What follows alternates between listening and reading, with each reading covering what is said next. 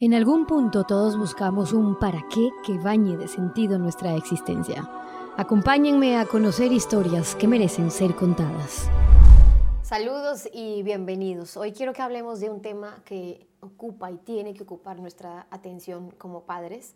Según la Asociación Americana de Psiquiatría, los niños o los jóvenes pueden padecer eh, síntomas muy similares a las adicciones tradicionales, como es el alcohol, como son eh, las drogas, cuando usan en exceso las nuevas tecnologías. Hablemos de los teléfonos inteligentes, de un smartphone, de un videojuego, las tablets, el Internet en general.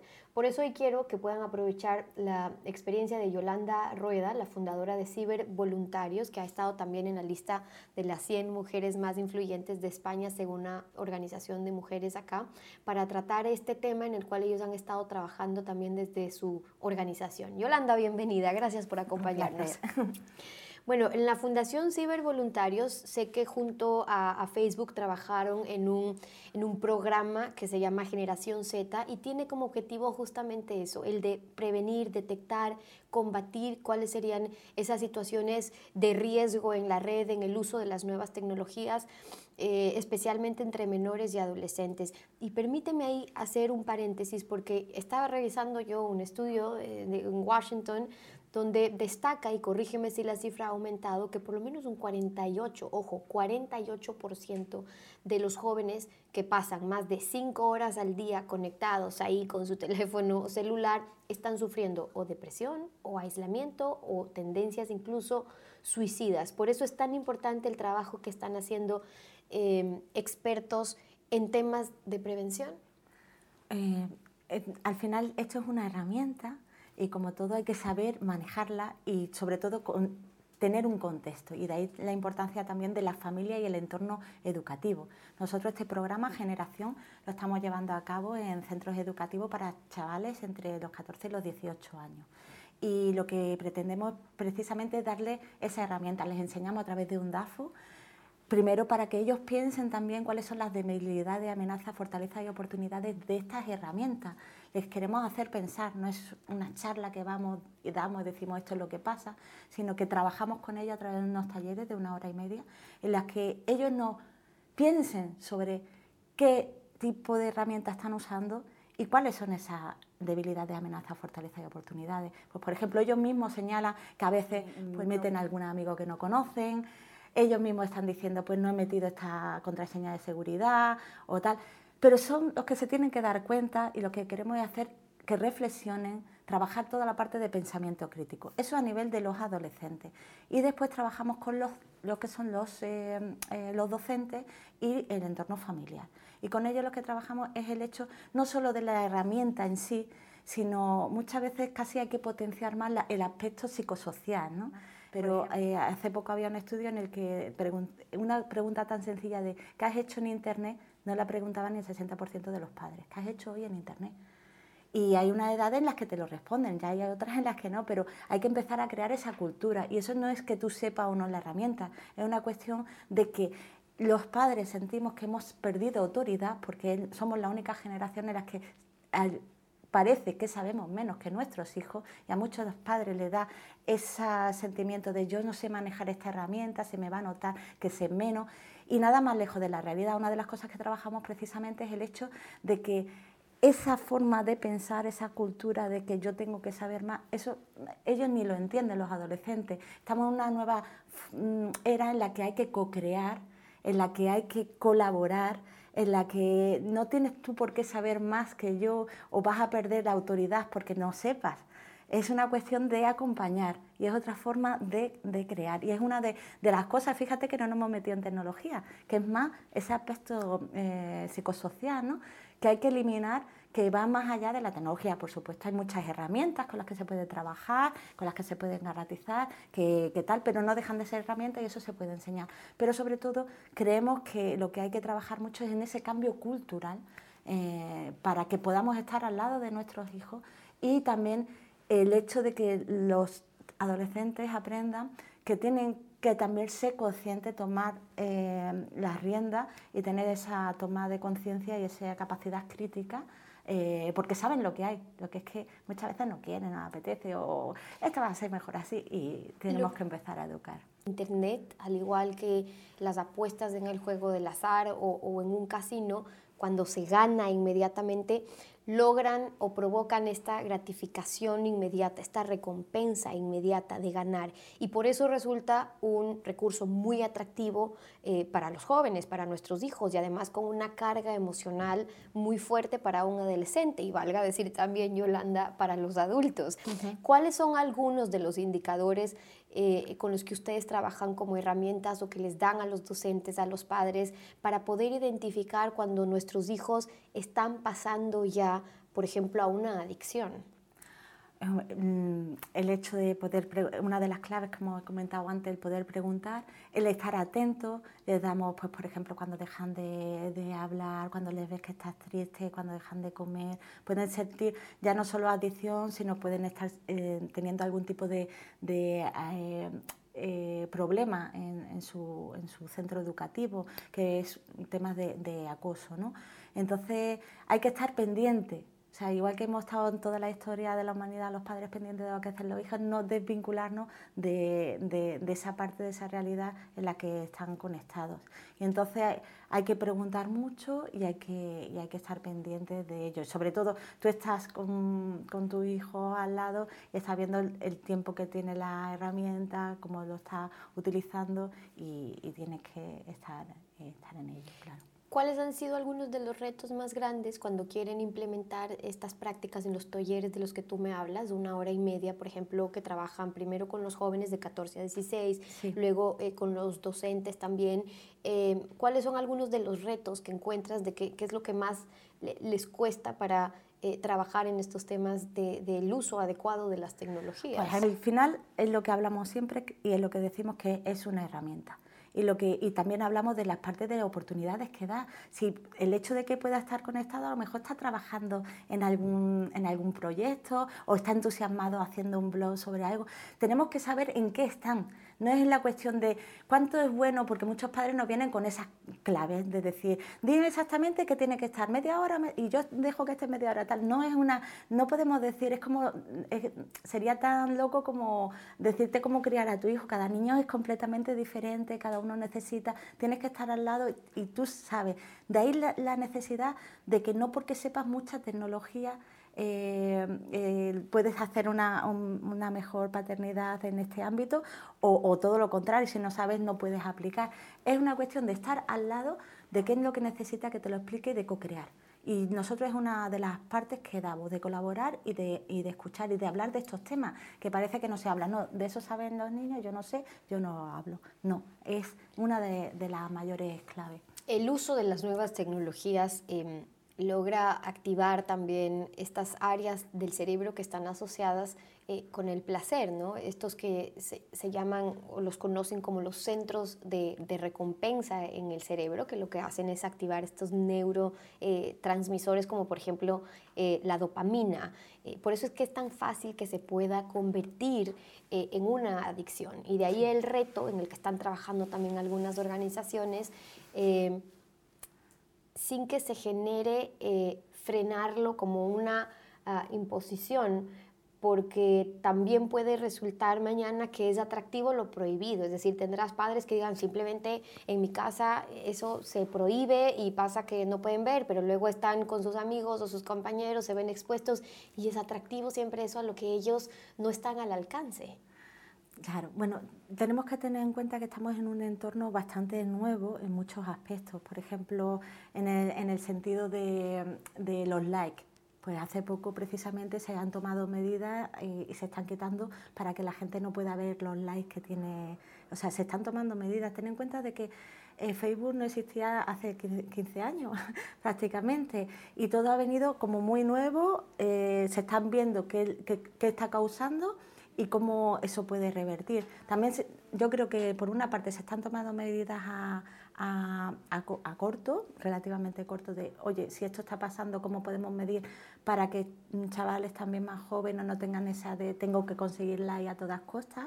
Por ejemplo, eso podría ser una medida, pero por otra parte, medidas eh, que esas son medidas que están fuera de nuestro alcance de la mano, medidas que están a nuestro alcance de la mano es también eh, el poder potenciar otro tipo de actividades en, este sentido. Es muy fácil llegar y decir, bueno, pues estamos, todos estamos cansados, nosotros mismos, para nosotros como padres tenemos mucho trabajo, estamos mirando y luego pedimos que, nuestros niños estén en la comida sin mirar al móvil cuando nosotros no lo hemos hecho. O sea, los niños no dejan de replicar nuestro, nuestros propios procesos y eso en, grado, en grado sumo, en cierta medida, y es una de las medidas que también hay, hay que tener en cuenta, de mirarnos a, nosotros mismos en ese sentido. Se ha trabajado mucho en el tema de eh, no prohibición a la exposición, sino formar en autocontrol, de saber escoger ese uso apropiado, como nos dice Yolanda, estar, preguntar a un hijo en qué estás, a qué dedicas tus horas eh, en el Internet, porque también por otro lado los beneficios son agigantados y tú quién mejor para conocerlos. Están a un clic de los peligros, pero a un clic de cosas maravillosas eh, también, al, conocimiento, a nuevas maneras de relacionarse, por ejemplo. Es decir, los beneficios que ustedes eh, intentan también promover, porque de, eso se trata, son muchos más, ¿podemos hablar de eso? Claro, mira, había el caso de una niña que tenía muchos lunares y que se metían por ella por tener muchos lunares y, y hizo todo lo contrario, se publicó, se visibilizó, a mí me gusta, es la actitud, al final y, eso hizo que, que, fuera más y otra gente dijera, ay, qué potencia, que creara toda una comunidad alrededor de eso. O sea, al final algo que podía ser negativo se convierte en todo lo contrario, en positivo. Y esa es la grandeza que también tiene la red, tanto de eh, cosas que te pueden gustar o fascinar, que puede ser la cosa más rara del mundo, que encuentras a alguien con la que poder compartirlo, comunidades con las que poder hablar, eh, o sea,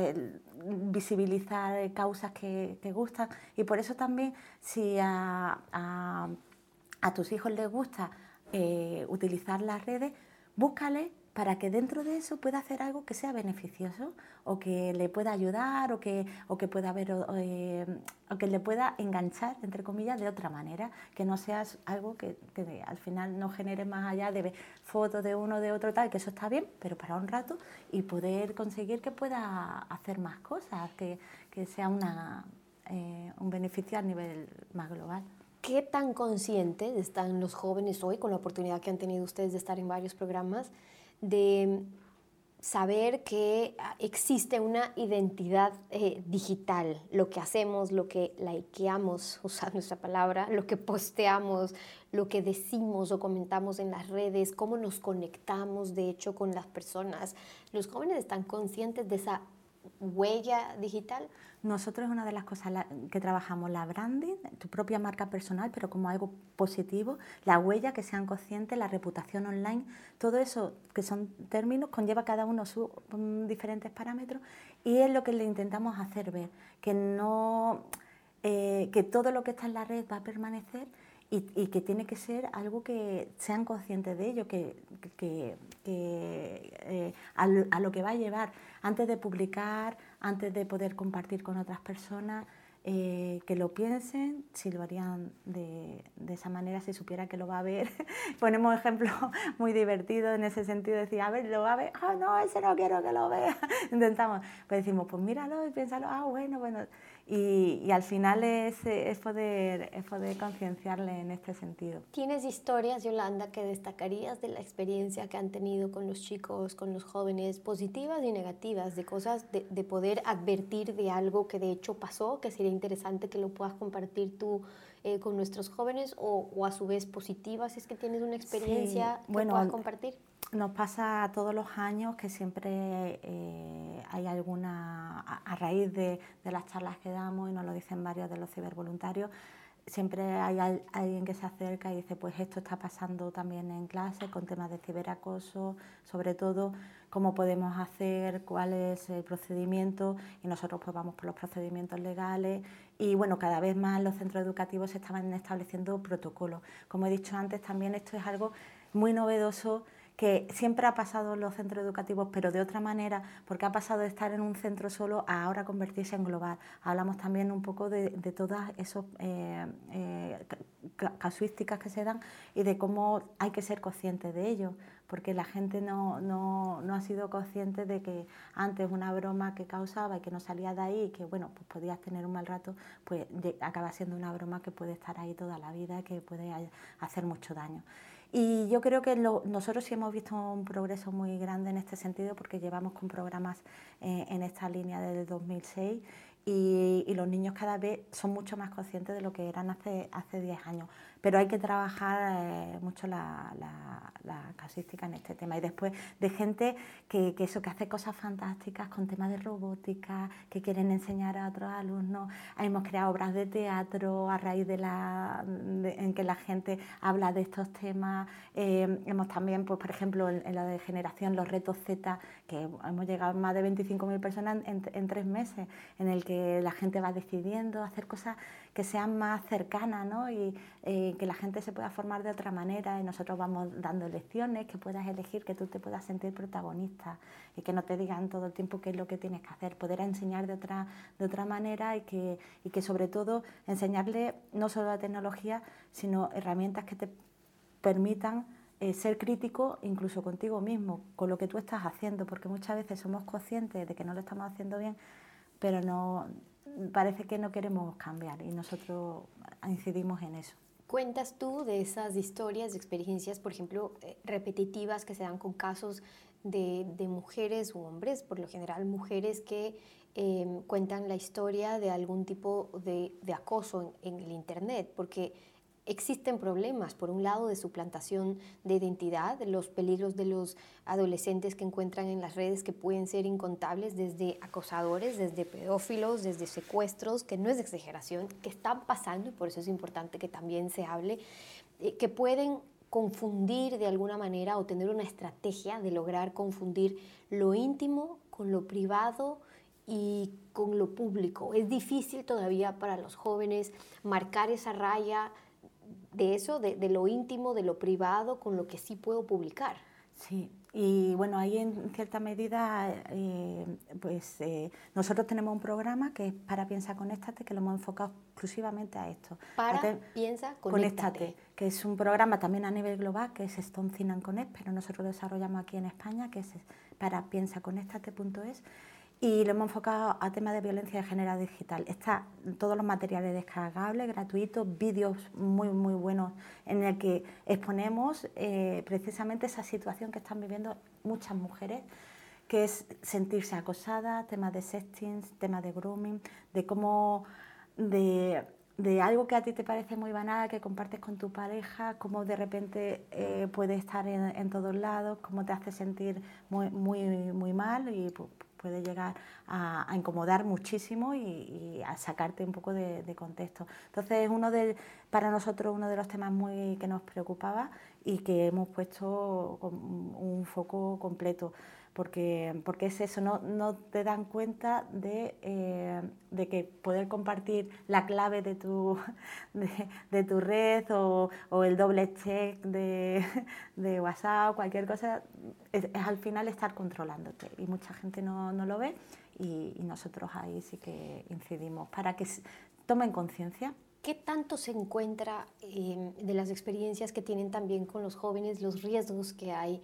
En cuanto a aislamiento, es decir, eh, una pérdida de cierta manera de noción del tiempo de los jóvenes que se pueden pasar cuatro o cinco horas expuestos a la internet o a una eh, red social, no solamente los jóvenes, valga decirlo, que los mantiene aislados eh, fácilmente, comunicarse sí por internet de cierta forma, pero que luego les complica el comunicarse persona a, persona. Y quizás es es, más fácil para quienes crecimos viendo con la evolución del Internet esa comunicación, nos resulta mucho más propia esta comunicación en persona, pero para quienes ya crecen en una generación donde mucho más fácil y primero se da a la inversa esa comunicación porque primero te mandé un mensaje o una carita y luego a ver si me animo a en persona decirte lo que te quiero decir, es toda una parte eh, de relación que hay que trabajar. Bueno, son nuevas formas de relación. Yo me acuerdo cuando yo era muy joven que también nos hablaban de que estábamos cuatro o cinco horas delante de la televisión, éramos los niños llaves, que llegábamos a casa y estábamos viendo la televisión tanto tiempo ellos tienen también ahora mismo esta otra modo. De hecho, no ven tanto, apenas ven la televisión y eligen su material, eligen lo que quieren ver. Es otra forma, otro proceso y otra forma de comunicación. Estamos también ante una nueva forma de cómo se van a, expresar. O sea, no, yo creo que no podemos partir de la base de que eh, lo que nosotros hacíamos antes estaba bien, la forma, están cambiando las formas de comunicación y eso sí que, que, es una realidad y no podemos decir que lo de antes estaba bien y lo nuevo ahora parece no, sí que nos podemos preocupar eh, eh, de decir qué está pasando para ver qué, qué vías, pero yo creo que también nos va a dar, yo como soy ciberoptimista por naturaleza, creo que también nos va a sorprender con, con alegría, en, el sentido precisamente de que le es más fácil a lo mejor tener o, esta parte de globalización, ¿no? de que podemos, que ahora mismo eh, sufrimos más por el, bien, por el medio ambiente, vemos más el planeta en global, eh, mm, sufrimos por lo que pasa a otra persona. Antes podíamos contar por millones de personas para decir, porque veías más cercano lo que estaba al lado. No, ahora esta nueva todo generación, puede estar cerca. todo puede estar cerca y me preocupa tanto el que tengo al lado como tal, porque los conozco igual.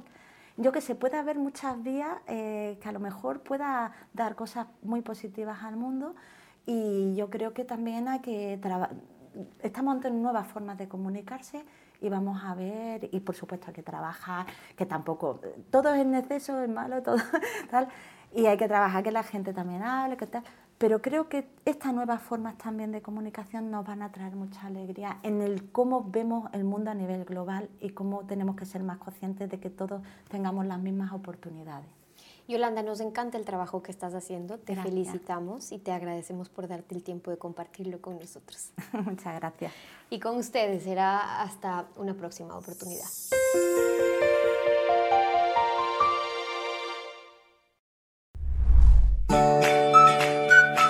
Para esos momentos en que necesitas energía, ponle Vita Avena Frutas a tu vida. Disfruta la vida.